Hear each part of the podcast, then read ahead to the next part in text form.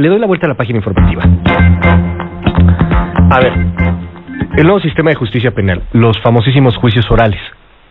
En este país hay mucha gente inocente que está en la cárcel. Mucha de esa gente es inocente, pero además tiene una característica, es pobre.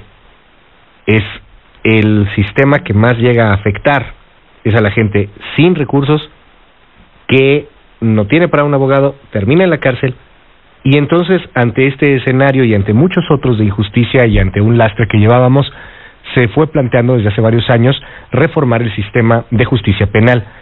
Pasamos a los juicios orales y estamos, dicen los eh, defensores del sistema, en un momento de acoplarnos.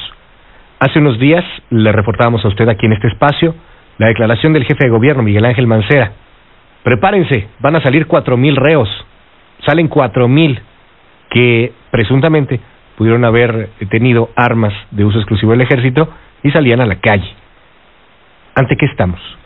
Hoy le quiero agradecer a María Novoa, ella es directora del área de justicia del Centro de Investigación para el Desarrollo, SIDAC. Gracias María por estar con nosotros. Muchas gracias por la invitación. Gracias, gracias María. Y también a Isabel Miranda de Gualas, que está aquí en el estudio. Isabel, ¿cómo estás? Buenos días. Luis, buenos días a ti, a todo tu auditorio y también saludo con mucho gusto a María. Gracias por la invitación. En la línea telefónica nos acompaña el senador Enrique Burgos. Enrique, muy buenos días, senador. Mucho gusto saludarte, Luis. Saludos a nuestras compañeras, a María y Isabel. Muchas gracias. Gracias, gracias al senador también Enrique Burgos. A ver, ¿ante qué estamos? Eh, yo te preguntaría primero, Isabel Miranda de Wallace, te hemos escuchado, eh, hemos visto las declaraciones que has dado, las críticas al sistema penal eh, acusatorio, a estos juicios orales en donde pues los delincuentes, dices, gente muy peligrosa, vuelve a salir a la calle y las víctimas quedan en una situación, dices tú, de gran vulnerabilidad. Cuéntanos. Yo creo que el sistema tiene grandes fallas relativo principalmente a las víctimas. Tiene otras como debilidad institucional, policías, ministerios públicos, me refiero a la capacitación. Pero creo que si vemos de esencia y de raíz el problema, eh, el, el sistema se dispara a raíz de una víctima del delito. Es decir, quien dispara realmente el sistema es una víctima. Y lo curioso del caso es que quien más desamparado está es la víctima.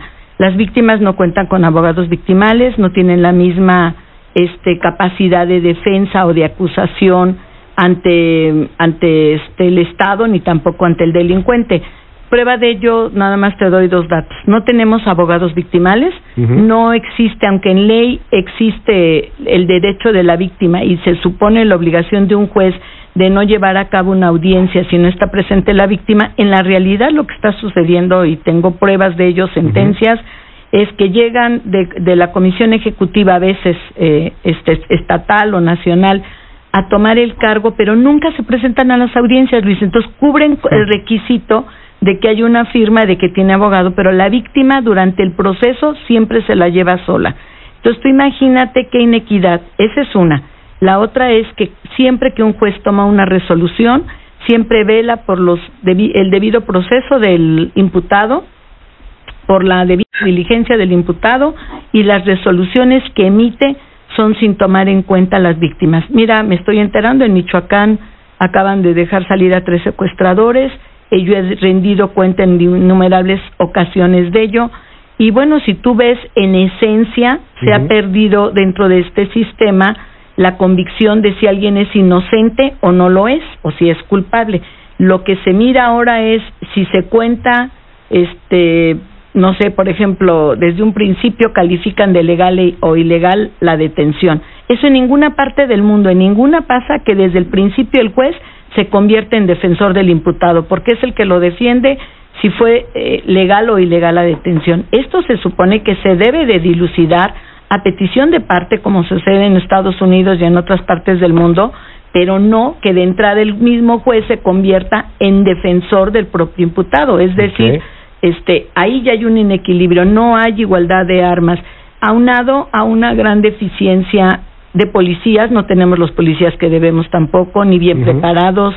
Eh, creo que ha habido un problema fuerte por el Poder Judicial en el que hacen retroactivos este criterios y afectan el sistema anterior. Lo que ahorita tocabas de decir que alega Mancera, ¿cómo es posible que ahora este no se haya hecho esta separación de decir quién fue quién fue no no son cuatro mil esos son en el DF.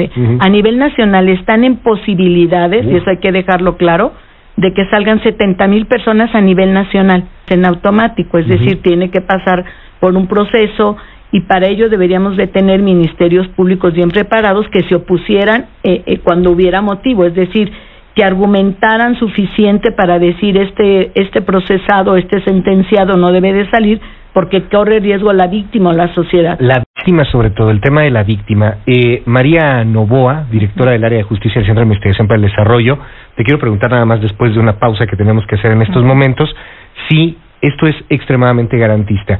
Eh, estamos escuchando la voz de Isabel Miranda de Wallace desde el punto de vista de víctimas y hay quien, quien ha señalado que este es un sistema ya extremadamente garantista. Ciertamente hay muchos inocentes en la cárcel, pero ahora pues ya no es delito grave como lo era antes. Tengo aquí alguna lista, homicidio culposo, lesiones, lesiones por contagio, daño a la propiedad, el ejercicio ilegal del servicio público, evasión de presos, suministro de medicinas nocivas, robo sin agravante, allanamiento de morada, delitos contra el ambiente, lesiones culposas, eh, procreación asistida, esterilización forzada, imagínate qué grave, privación de la libertad con fines sexuales, violación cuando la víctima y el victimario exista vínculo de pareja, concubinato o matrimonio, acoso sexual, abuso, violencia, discriminación, amenazas, una, una gran cantidad de delitos que antes eran considerados graves, que ahora ya no son graves, pero es que en este país también hay que decirlo, no estamos acostumbrados a lo que se llama en el mundo presunción de inocencia. Mm. ¿Te parece si después de la pausa platicamos, seguimos en este espacio eh, platicábamos hace un rato, estamos en esta mesa de debate sobre el nuevo sistema de justicia penal, sobre los juicios orales. Estamos dejando salir a los reos, estamos dejando salir a gente que es muy peligrosa y que deberíamos de mantener en prisión. Te lo pregunto, María Novoa, directora del área de justicia del Centro de Investigación para el Desarrollo. ¿Es extremadamente garantista desde tu perspectiva este sistema? Fíjate, aquí sí creo que la discusión hay como que ordenarla, ¿no? Una cosa es hablar de lo que es el sistema penal acusatorio en sus principios, y sí creo que en el, diseño que hubo del, de este sistema penal acusatorio ya en México en concreto, en lo que fueron los códigos en un primer momento y después del 2014 el Código Nacional de Procedimientos Penales, sí visibilizamos a la víctima, sí hay derechos tanto para víctimas como para eh, imputados. Aquí el problema y la discusión y que creo que lo que hay que separar es un asunto es lo que es el diseño como tal del sistema penal acusatorio y sus principios y otro es cómo se instaló ese sistema, ese nuevo modelo en nuestras instituciones. Y lo que ahí vemos es el problema. El problema es que pasaron ocho años, ¿no? Donde se estableció eh, eh, el periodo donde se iban a crear las condiciones y las capacidades en las instituciones, y aquí estamos hablando principalmente de policías, ministerios públicos, jueces e inclusive un eslabón dentro del proceso que es toda la parte de ejecución penal y sistema penitenciario, que efectivamente no se crearon estas condiciones. Entonces vemos grandes déficits y vacíos todavía en el proceso de implementación, donde se invirtieron más de 15 mil millones de pesos. Y estos son los, los, los recursos registrados y que son públicos. Pero sabemos que inclusive hubo mayor inversión, inclusive de parte de la cooperación internacional y de las propias instituciones que no fueron etiquetadas como tal. Pero entonces ahí vemos una gran cantidad de recursos donde no tenemos realmente condiciones ni capacidades a nivel de la policía como primer respondiente, ¿no? Que es el que inicia el proceso penal y por supuesto ya y donde vemos también uno de los eslabones más débiles es a nivel de la procuración de justicia, donde tenemos una gran debilidad en cuanto a la investigación criminal. Pero además, respondiéndole a la señora Wallace, aquí hay un tema importante. A nivel de procuración de justicia, no se han establecido los mecanismos de atención a víctimas y no se ha dado, por supuesto, fuerza a lo que sería el, el, el, un rol nuevo que tenemos dentro del proceso, que es el asesor victimal. Entonces aquí lo que vemos son déficits todavía pendientes importantes. Aquí había que crear nuevas instituciones que no se han creado. Que no se han creado. Entonces lo que tenemos es un déficit institucional importante. me preocupa mucho, María, ¿no? Ocho años, quince mil millones de pesos, y, y hoy día se antoja que fueron casi que tirados a la basura. Exacto. Ocho años. yo sí creo que aquí hay que señalarle a la autoridad. Primero, rinda cuenta qué pasó con esos quince mil millones ¿Qué pasó con todas esas capacitaciones, toda esa infraestructura, toda la tecnología, supuestamente que se estaban eh, instalando en, en, en, estos eh, instituciones y, por supuesto los operadores los vemos débiles, ¿no? Entonces, ¿qué pasa? Cuando el Ministerio Público, el, Ministerio Público no cambió, es decir, el Ministerio Público sigue trabajando como lo hacía en el sistema inquisitivo mixto, sigue eh, investigando como lo investigaba en aquella, en, en, ese otro modelo, y no se dieron los cambios a nivel de eh, tanto primer, primero el policía como primer respondiente. Viene con muchos problemas, son policías que no pueden enfrentar un proceso y iniciar un proceso penal. Eso inclusive ha traído como consecuencia que inhibe al policía hacer detenciones. Si vemos un dato importante, el número de averiguaciones previas o carpetas de investigación que en estos últimos cinco años se han iniciado en las procuradurías, sí, sí eh, con detenidos han reducido, se han reducido hasta un 40%. ¿Eso qué implica? que tenemos menos detenciones. ¿Y lo inhibe porque saben que va a salir libre y después les ver muy mal o qué? No, no, exacto. Aquí el problema es que primero el policía no tiene incentivo de iniciar el proceso penal porque sabe que no tiene las capacidades para hacerlo bien y que de alguna manera en un momento del proceso obviamente hasta va a tener responsabilidad en ese proceso, ¿no? Quiero, plantear en, en, la mesa preguntártelo, Mariano, voy a preguntártelo, Isabel Miranda de Igualas. Pienso en este ejemplo que me dices del policía vamos a suponer que, que detienen a alguien, alguien pesado, ¿no? alguien, como lo que nos decían hace rato en el resumen, a un líder Z. Y resulta que con un muy buen abogado, porque tienes buenos abogados, tienes recursos, sales inmediatamente. El, el, miedo que puede tener un policía para detener a alguien de ese tamaño o para hacer una investigación de ese tamaño, sabiendo que puede salir y que después, lo digo francamente, lo pueden matar al policía, pues, pues va, va inhibiendo todas estas cosas. Yo lo que quiero plantear en, en, esta mesa, preguntárselos directamente, María Novoa, directora del área de justicia, del área del Centro de Investigación para el Desarrollo, y, y, Isabel Miranda de Gualas, y, y, bueno, en un momento también se lo, se lo preguntamos al, al senador Enrique Burgos, es lo siguiente, no deberíamos de regresar un tanto a este esquema de delitos graves. No deberíamos de volver a tener cuáles son los delitos graves y tener, eh, si alguien lo agarran con un AK-47, pues ni modo, va a tener que estar encerrado un rato de aquí a que se pruebe lo que se tenga que probar. Ahí sí estamos hacia un retroceso en el sistema importante y peor de lo que teníamos anteriormente. Yo creo que este modelo ya no tiene retroceso en ese sentido. Yo sí creo, que no, yo creo que tenemos que ir, no podemos ir a un retroceso porque ir a un retroceso podemos hacer algo mucho peor.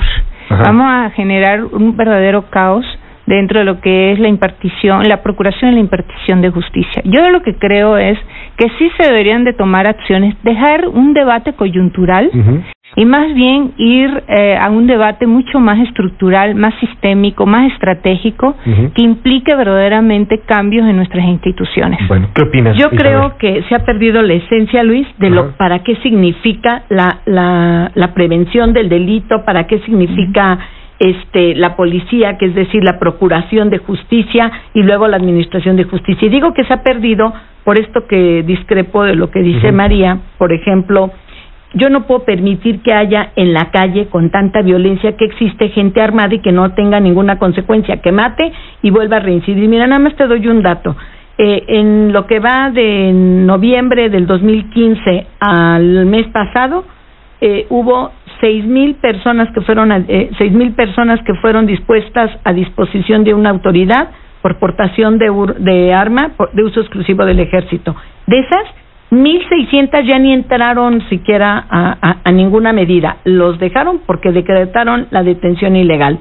De ahí decretaron la sentencia de, de cuatro mil personas aproximadamente. Sin embargo, de esas cuatro mil, dos mil seiscientas salieron en libertad anticipada.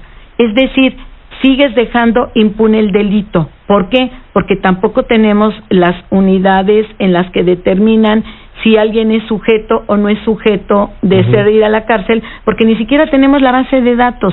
Y yo creo que vuelvo a lo mismo. Si tú no tienes el, la pieza angular de las víctimas, ¿cuál es el sentido de la Procuración y Administración de Justicia? que no quede impune el delito, que se castiga al culpable, que se proteja a la víctima y que cada quien le tenga lo que corresponde. Eso no lo estamos teniendo. Y concuerdo plenamente con lo que dice María, no necesariamente porque el sistema esté mal diseñado, eso sí es importante. Creo yo que hay cosas que perfeccionar en el sistema que se diseñó desde un principio, pero eso pasaba en todos los países. Lo que sí debemos de tomar en cuenta es que tenemos un gran debilitamiento institucional, tenemos gente muy mal preparada y además de mal preparada, lo, hay una gran escasez de policías. La gente ya no quiere ser policía, Luis. Entonces no tenemos policías en los municipios y en los estados, por eso reina la impunidad. Entonces, yo sí creo que sí, de, en la Corte, ahorita oíamos al ministro José Ramón diciendo, ah, no, no es mi culpa, perdóneme, señor ministro, pero claro que tiene una parte de responsabilidad, porque él es el que interpreta la Constitución. De hecho, él se jacta de decir en sus clases que la Constitución dice lo que la Corte de Justicia dice y específicamente él.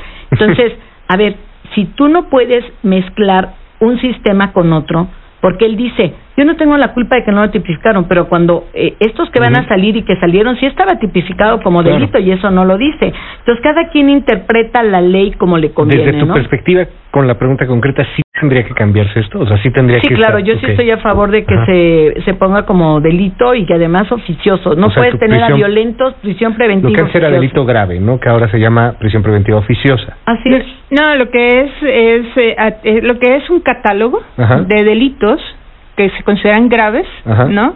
Que están dentro de lo que cabría lo que es una medida cautelar de prevención preventiva oficiosa. Es que, es que dime, dime, algo, María, eh, para, para que nos quede muy claro. O sea, si a, mí, si a mí me agarran en mi coche con unas dos granadas y una un cuerno chivo, no tengo que estar en la cárcel. A ver, eso sí. O sea, yo puedo decir, me la sembraron, o sea, puedo alegar no hay datos, no, hay datos. Esto sí es importante señalarlo. Primero, no hay información precisa que eso esté sucediendo. La información es todo lo contrario. Y dos, no hay todavía una relación causal definida claramente que el problema del aumento de la inseguridad en el país sea producto de la operación del sistema acusatorio. Perdón, perdón que te interrumpa, María. Creo que ese debate sí es importantísimo porque ustedes los académicos dicen no hay datos. Yo creo que los datos son bien contundentes. A ver, si tú ves todas las gráficas de cuando va entrando el sistema en cada uno de los estados y a nivel federal, claro que han aumentado. Mira, ni estamos en guerra ni ha habido una recesión económica importante para que tengamos los índices. ¿Por qué sí eh, sostenemos que sí hay una, una este, relación? Pues porque donde ha entrado el sistema y que además estaban tan mal preparados, los índices se fueron. Tú imagínate en Tamaulipas qué eh, aliciente puede tener quien este lo eh, matan a su familiar en ir a denunciar o en hacer algo si el que entra pues ni siquiera tienen una masa para saber si el señor ya cometió otro ilícito. Es decir el hecho de que tú no castigues un delito tan grave como el homicidio se sigue repitiendo. Y el hecho de que tú traigas un arma de fuego y no sepan si tú ya la habías utilizado con anterioridad o la traes de manera ilegal es lo mismo. Yo sí creo que eh, el juez ahí le, le está fallando la energía para decir, sí señor, usted está en riesgo y se debe de quedar. Ok, bueno, vamos, eh, tengo, tengo que hacer una pausa. Tengo al senador Enrique Burgos en la línea telefónica. Eh, ya para concluir, tenemos que hacer una pausa. Aquí está este debate, dice, dice María, hay que hacer algo sistémico, muy estratégico en el análisis, muy estratégico en la discusión. Dice Isabel Miranda de Gualas, se tiene que ver también el tema de la víctima. Y, y bueno, pues hay, hay, eso sí, responsabilidad o no, tendremos medios de comunicación seguramente, pero si hay una percepción de la sociedad en general de sentirse muy insegura y de no denunciar y de decir yo no confío en un sistema, porque hay un sistema en el que nadie cree, a ver, nadie opinión A ver, lo que sí yo creo que hay que separar un problema es lo que ha sido la política de seguridad, de prevención en un primer momento, de la prevención del delito, lo que es la política de seguridad. No tenemos capacidad de reacción ante la delincuencia. Eso lo estamos viendo de una crisis de inseguridad que viene de hace muchos años, no es de hace un año o de hace dos años.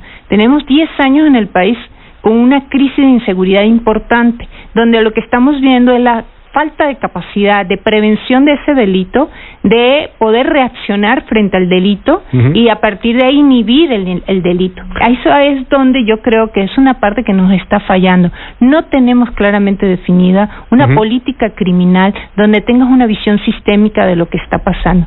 Entonces, no le podemos estar echando la culpa completamente a un sistema penal acusatorio que realmente tiene un año apenas operando en el país en forma plena en todos los delitos y en, en todas las regiones del país a nivel nacional y que definitivamente lo que sí no ha habido es una evaluación. Y hay que dejar que el sistema también se estabilice, pero no achacarle el tema de la inseguridad que viene de crisis de muchos años y con dos importantes decisiones que todavía no se tiene. Todavía no tenemos un modelo de policía definido, esto es un pendiente importante y dos, también un modelo de procuración de justicia que responda efectivamente a una exigencia mayor que te plantea en términos de estándares probatorios, que te plantea el sistema penal acusatorio. Bueno, así las cosas. Eh, voy eh, en un momento más a hacer una pausa nada más para eh, tener, mm. no sé si ya lo, sí, vamos a platicar en estos momentos, perdón, hago una, una breve pausa en, en la mesa de debate. Continuamos. 8 de la mañana con 34 estamos platicando con Isabel Miranda de Gualas y también con María Novoa al respecto del sistema de justicia penal. En la línea telefónica, en eh, todo el eh, debate, eh, nos ha estado escuchando el senador Enrique Burgos García y, bueno, pues ya después de conocer la postura de una investigadora, de una activista pro víctimas, pues te quiero preguntar, senador Enrique Burgos, ¿qué hay que hacer? ¿No hay que hacer algunos cambios? ¿No hay que hacer algunas modificaciones? No se les pasó la mano en el tema garantista o la idea o la idea es poder eh, pues mantener este sistema y tratar de perfeccionarlo pero desde el punto de vista de la aplicación no desde el punto de vista legislativo. ¿qué opinas Enrique Burgos? Muchas gracias Luis. Muy buenos días. Saludos a Isabel y saludos a, María Novoa. Mira efectivamente estaba escuchando con mucho puntualidad los comentarios de ambas y desde luego los tuyos. El sistema en el 2008 nace con una reforma constitucional. El artículo transitorio segundo establecía una, un lapso de ocho años para que se emitiera la legislación secundaria. El sistema entró en vigor plenamente en junio del año pasado. La pregunta que ellas eh, se hacían y las respuestas que también se generaban es, ¿es bueno o es malo el RECO? ¿Es bueno o es malo el sistema? Bueno, yo creo en lo personal que es bueno de un sistema eh, inquisitorial en donde el principio era el acusado es responsable, la intención delictuosa se presume, salvo prueba en contrario. Tú eres, tú eres responsable de entrada, salvo que me acredites que no. Ahora, en el nuevo sistema es exactamente al revés. Yo supongo tu inocencia hasta que el Ministerio Público o la autoridad acredite tu responsabilidad. Es un cambio fundamental. De un eh, sistema que era fundamentalmente escrito, en donde el juez eh, instructor, pues prácticamente no tenía contacto ni con el defensor ni con el acusado, eh, ahora tendrá que ser un, un juicio abierto en donde el juez presida físicamente, no uno de los secretarios, cada uno de los eh, pasos que serán abiertos y que supuso todo esto en los ocho años modificaciones legales, económicas, estructurales, edificios, modificaciones, etcétera. A la mitad del río, ¿se puede regresar o debe seguir? Yo creo que hay que continuar. Creo que sería regresivo el dar la vuelta hacia atrás. Esto sí supone, y estoy de acuerdo con el comentario del ministro Cosío, supone que hay tareas pendientes y tareas urgentes que obligan no solamente a la autoridad administrativa, creo que también al legislador. La Procuraduría General de la República cuenta con una unidad cuya tarea principal es impulsar justamente estos ajustes. ¿Cuáles, entre otros, Luis? Bueno, yo diría que, por ejemplo, hay que modificar, hay que revisar rápido, porque además es un trabajo tan importante como urgente, el catálogo de delitos ya los mencionaba, qué pasa con el que posee o lo, lo encuentran en flagrancia eh, portando un arma de uso, de uso exclusivo del ejército. Bueno, yo creo que hay que modificar rápido el catálogo de delitos. Hay que unificar los códigos penales, una especie de código nacional penal que tenga una especie de homologación de todos los eh, delitos, que pueda homologar lo que se piensa en Quintana Roo, lo que se piensa en Chihuahua o en el centro en cuanto a los delitos, porque hay muchos criterios y es difícil ajustarlo al modo de cada uno. Entonces, un código penal nacional, por un lado, y por el otro, pues un código nacional de procedimientos penales, que sería, digamos, de, entrada una de las tareas eh, pues más urgentes. Ahora, sí tienen que fortalecerse eh, las policías. No es culpa del sistema penal acusatorio el que haya déficit, un déficit muy importante en muchas policías, fundamentalmente las municipales. Eso tiene que ver con la corrupción, con la impunidad, con la delincuencia organizada, que es otra de las vías que tienen que, por supuesto, ajustarse. Yo te diría, en, en términos muy concretos, sí, hay una gran tarea urgente, modificaciones a la legislación, unificación de criterios, que las 33 procuradurías tengan un mismo enfoque, pero ya no regresar, imagínate volver a decir ahora rescatemos el sistema anterior. No pero rescato lo que dice el senador de modificar el catálogo de delitos que ameritan prisión preventiva oficiosa. Eso creo que lo, lo rescatamos que es lo que lo que dices eh, en estos momentos. Pues ya prácticamente para concluir Isabel Miranda de Gualas quieres decir algo y Mariano Boa adelante. Claro yo quería senador buenos días. Buenos días Isabel quería eh, pedirte, por favor, que no borres del mapa a las víctimas, porque en el código no quedó establecido que, que si no tiene abogado no se lleve a cabo la audiencia y para el imputado sí lo protegieron. Si de origen tenemos esa inequidad, no vamos a tener igualdad de armas para pelear. Eso es fundamental. Y la otra, okay, y la otra indudablemente hacer realidad los, los derechos de las víctimas. Hoy por hoy la Comisión Ejecutiva, la Comisión Nacional Ejecutiva, sigue sin cumplir con su función y las estatales ni siquiera tienen abogados y no tienen fondos. Mientras no tengamos esa obligatoriedad, créeme que no vamos a poder tener un buen sistema. Gracias, senador. Bueno, muchísimas gracias. Y gracias Isabel Miranda de Gualas y finalmente Mariano Boa. Sí, yo lo único que señalo es que hay que tener mucho cuidado de los cambios que se puedan estar haciendo a nivel legislativos en cuanto al catálogo de delitos y, por ejemplo, introducir el tema de la aportación de armas como un delito grave, sabemos que hay vicios, vicios que vienen del sistema anterior, donde sabemos que se sembraban armas a muchas personas para que con eso fácilmente fueran a la prisión. Entonces, yo sí creo que hay que tener ahí un balance, tener cuidado de no regresar a vicios estructurales de corrupción y que lo que estamos es promoviendo que sigan las instituciones sin subir sus estándares de actuación. Es decir, no hay que facilitarle la tarea al Ministerio Público, al Policía de Investigación.